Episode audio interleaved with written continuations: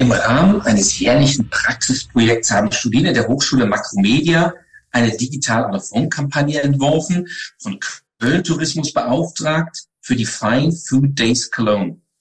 Das Gewinnermotiv, eine Arbeit der Studierenden Tim Bayer, Lilian Hoffmann und Levin Meyer, wurde am 31. Juli erstmals auf einem Roadside Screen von Streuer in Köln präsentiert und im Anschluss eine Woche lang auf DOH-Flächen im gesamten Stadtgebiet gezeigt. Über die Hintergründe der Kampagne wollen wir heute sprechen und begrüßen dazu Dr. Jürgen Hammann, die Geschäftsführer der Köln Tourismus GmbH. Herzlich willkommen. Herzlichen guten Tag. Herr Hammann, wie ist es grundsätzlich äh, zu dieser Idee gekommen? Das ist ja eine ganz besondere Kampagne. Und ähm, wie ist die Zusammenarbeit mit der Makromedia entstanden? Ja, tatsächlich ist unser langjähriger Partner Ströer auf uns zugekommen in Person von Thomas Luper, dem verantwortlichen Regionalleiter für Köln, und hat uns gefragt, ob wir uns nicht vorstellen könnten, an einem Kooperationsprojekt teilzunehmen, bei dem eben auch Studierende mit eingebunden sind.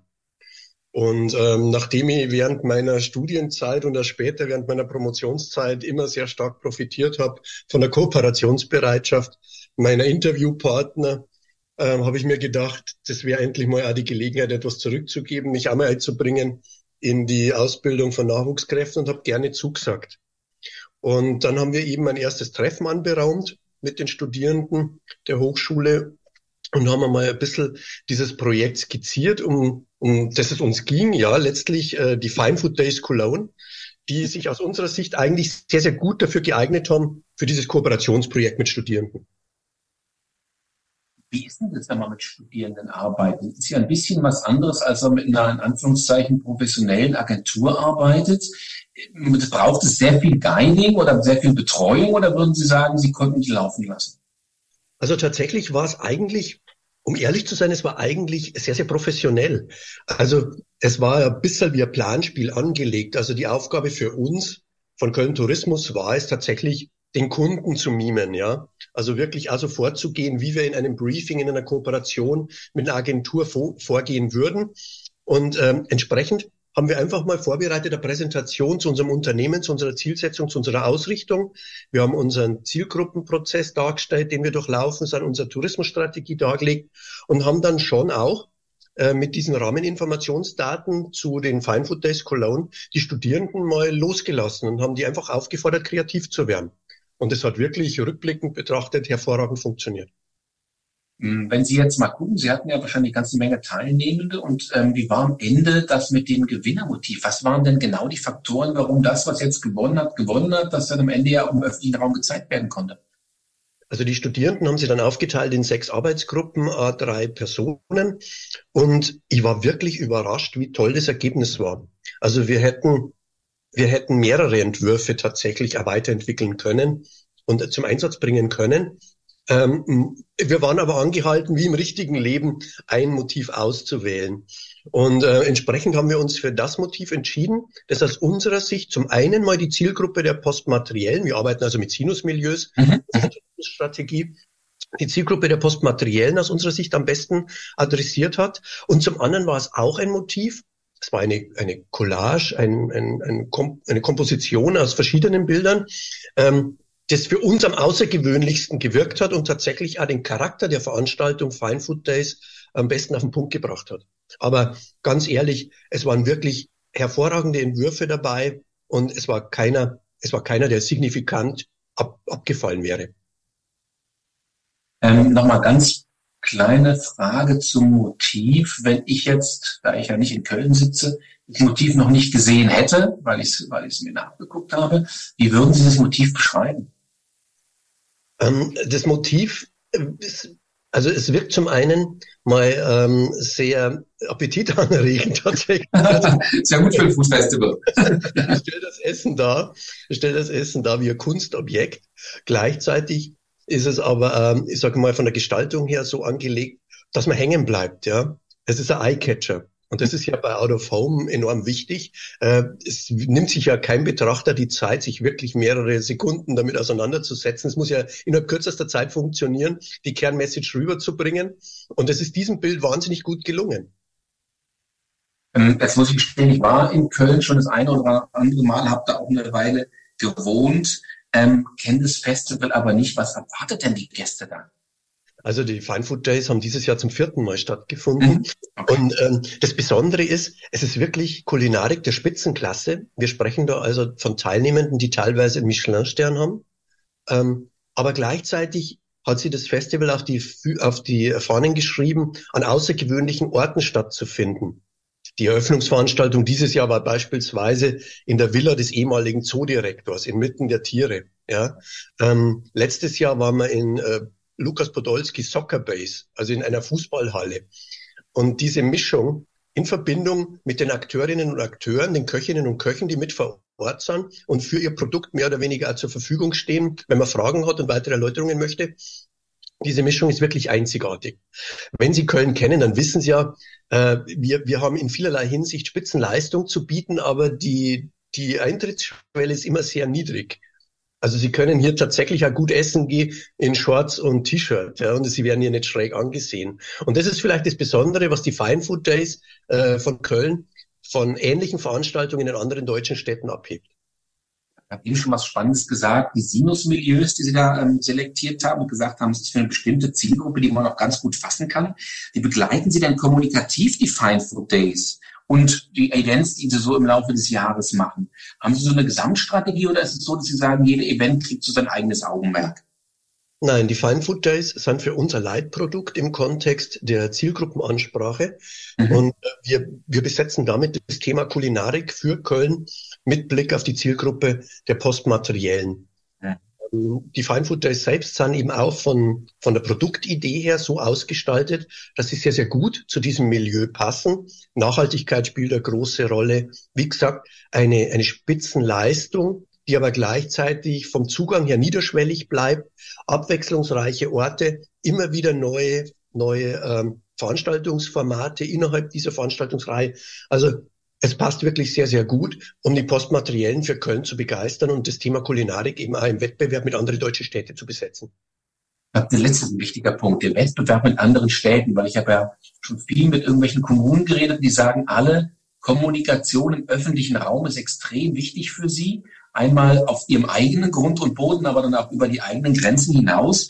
Wie ist es bei Ihnen? Welche Rolle spielt ein Out of Forum für Sie in Ihrer Organisation? So in Köln und dann eben woanders. Also wir spielen ja nicht nur, nicht nur im Kontext der Fine Food Days tatsächlich die mhm. gesamte Klaviatur der Kommunikation. Ähm, wir benutzen natürlich Social Media Kanäle, unsere eigene Homepage, wir haben eigene Printpublikationen wie unser Köln Magazin und, und, und. Und in diesem, in diesem Kommunikationsmix ist eben Out of Home auch ein Bestandteil.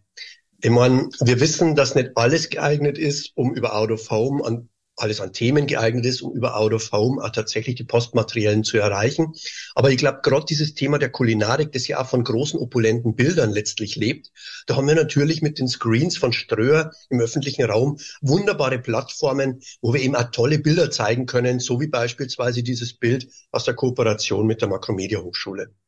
Wir haben es gerade angesprochen. DOH ist ja was, was im Moment den Charakter des öffentlichen Raums ja auch immer mehr verändert. Indoor gibt es schon eine ganze Weile in Bahnhöfen, in Malls, in Flughäfen, auch in Arztpraxen. Jetzt äh, wird es zunehmend auch im Straßenbild präsent. Wie relevant ist eine digitale Außenwerbung generell für Ihre Denke der Kommunikation?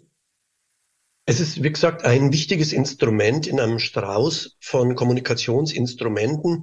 Es ist natürlich auch ein relativ kostspieliges Instrument, da muss man ganz ehrlich sein. Also insofern setzen wir es sehr dosiert ein und ähm, haben natürlich diese Möglichkeit der Zusammenarbeit mit Ströer im Kontext des Hochschulprojekts gerne angenommen, äh, weil es uns natürlich ermöglicht hat, hier nochmal die Sichtbarkeit der Veranstaltung deutlich zu erhöhen. Erinnere ich mich aus meiner Agenturzeit, da habe ich mich viel beschäftigt mit dem Thema Quellgebiet, habe irgendwann mal Forschung gemacht, dass irgendwie zum Beispiel ähm, Leute, die in, äh, in Sylt Urlaub machen, überproportional viel aus Düsseldorf kommen. Also Quellgebiet für Sylt ist zum Beispiel. Düsseldorf. Ja. Wie ist denn das bei Ihnen in Köln eigentlich? A, machen Sie solche Studien und B, die Fragen, wie ist denn generell die Situation der Tourismusbranche im Moment? Also wir setzen uns natürlich auseinander mit der Frage, woher kommen unsere Gäste. Mhm. Und, ähm, wir haben schon Schwerpunkt Ballungsgebiete, sage ich mal, wo unsere Gäste in Deutschland herkommen. Eine davon ist Berlin. Dann natürlich Süddeutschland mit einem dezidierten Schwerpunkt um München herum. Hamburg ist dann auch nochmal so ein Entsendegebiet, das eine Rolle spielt. Und wenn wir ein bisschen näher bleiben, das Ruhrgebiet ist natürlich ganz, ganz wichtig mit Blick auf Tagesgäste. Ähm, die zweite Teilfrage, wenn Sie bitte nochmal kurz wiederholen. Genau, die Frage ist die Tourismusbranche generell, weil ich glaube, im Moment sind wir in so einer Post-Corona-Phase nach wie vor, wo sich Tourismus ja verändert hat, wahrscheinlich viel mehr im Inland und dann auch so Ziele wie Köln, die ja super attraktiv sind, ist ja was, naja, das lebt eben sozusagen auch in so einer Post-Corona und vielleicht wieder, irgendwann kommt es wieder Phase, wahrscheinlich ganz anders als in der Vergangenheit, oder?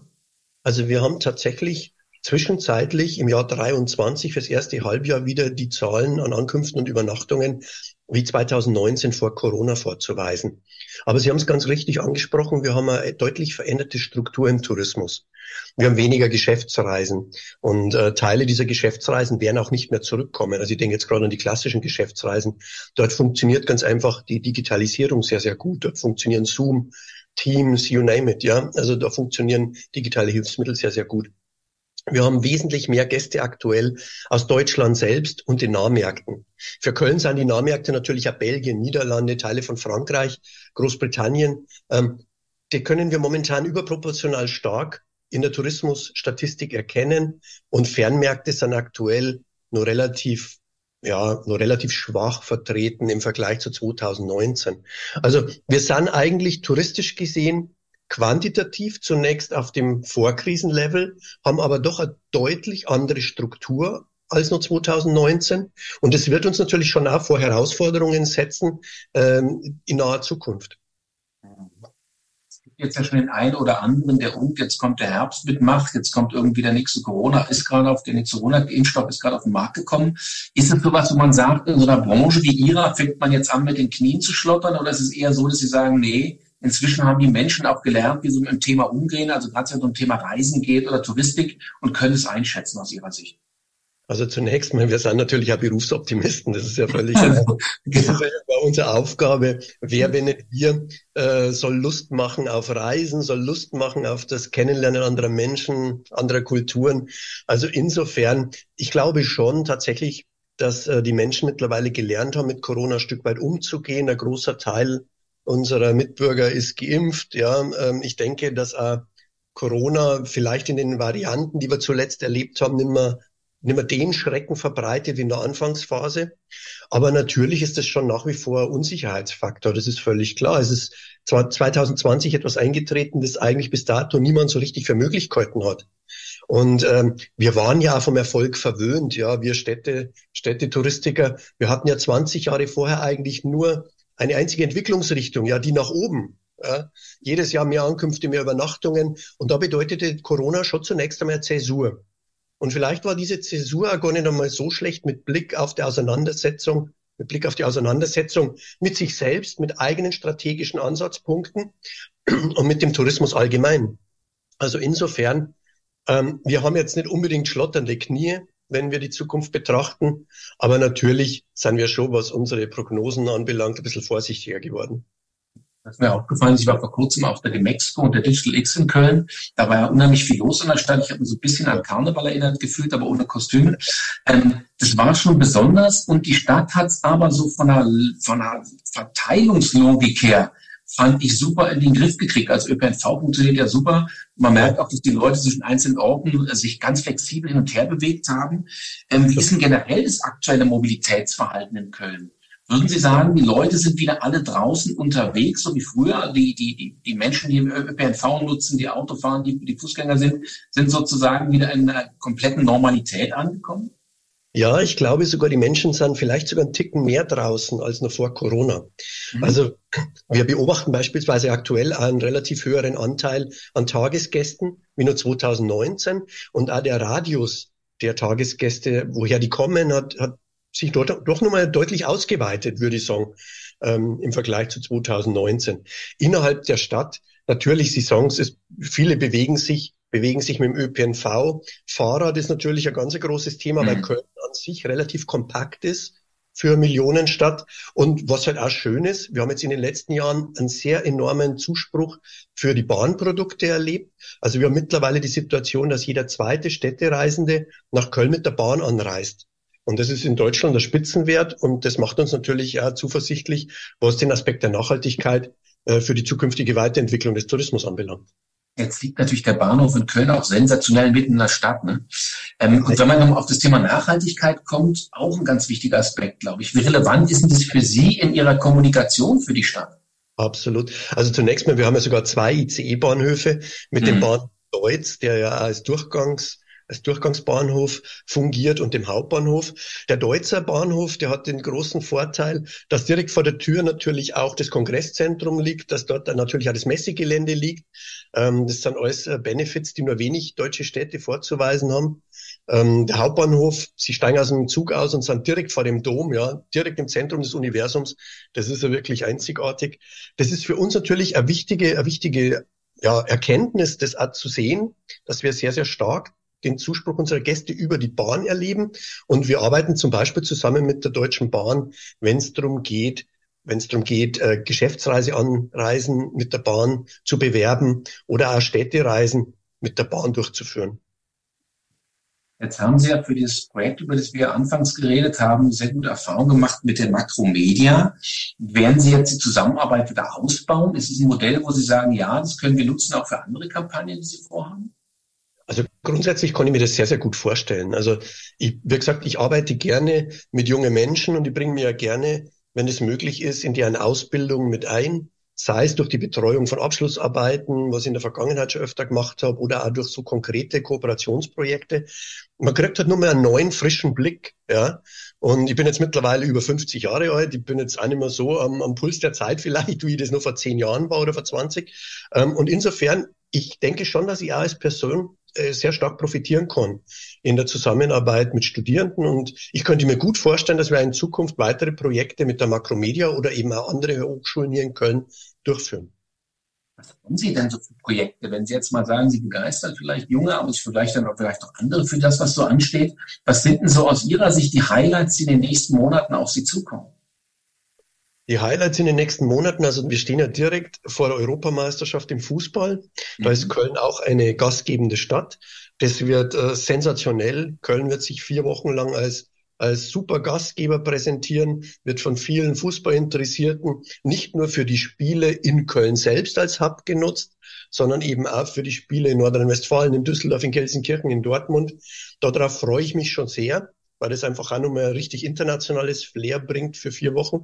Dann werden wir im Herbst nächsten Jahres unser neues Kongresszentrum eröffnen, das Convex. Und das wird uns nochmal die Möglichkeit geben, Kongressveranstaltungen in einer Größenordnung für Köln ähm, zu hosten, wie wir es aktuell und wie wir es in der Vergangenheit noch nicht konnten. Also damit, damit erringen wir auch einen neuen Platz im europäischen Ranking der Kongressstädte und das sind so die zwei Dinge, wo ich mich 2024 am meisten freue. Aber kurzfristig, wenn Sie mich fragen, dann schaue ich jetzt mal auf die Adventszeit. Da haben wir hier wieder fünf total tolle Weihnachtsmärkte. Und ganz Köln ist da im, Weihnachts-, im Weihnachtstaumel. Und da freue ich mich auch schon sehr drauf.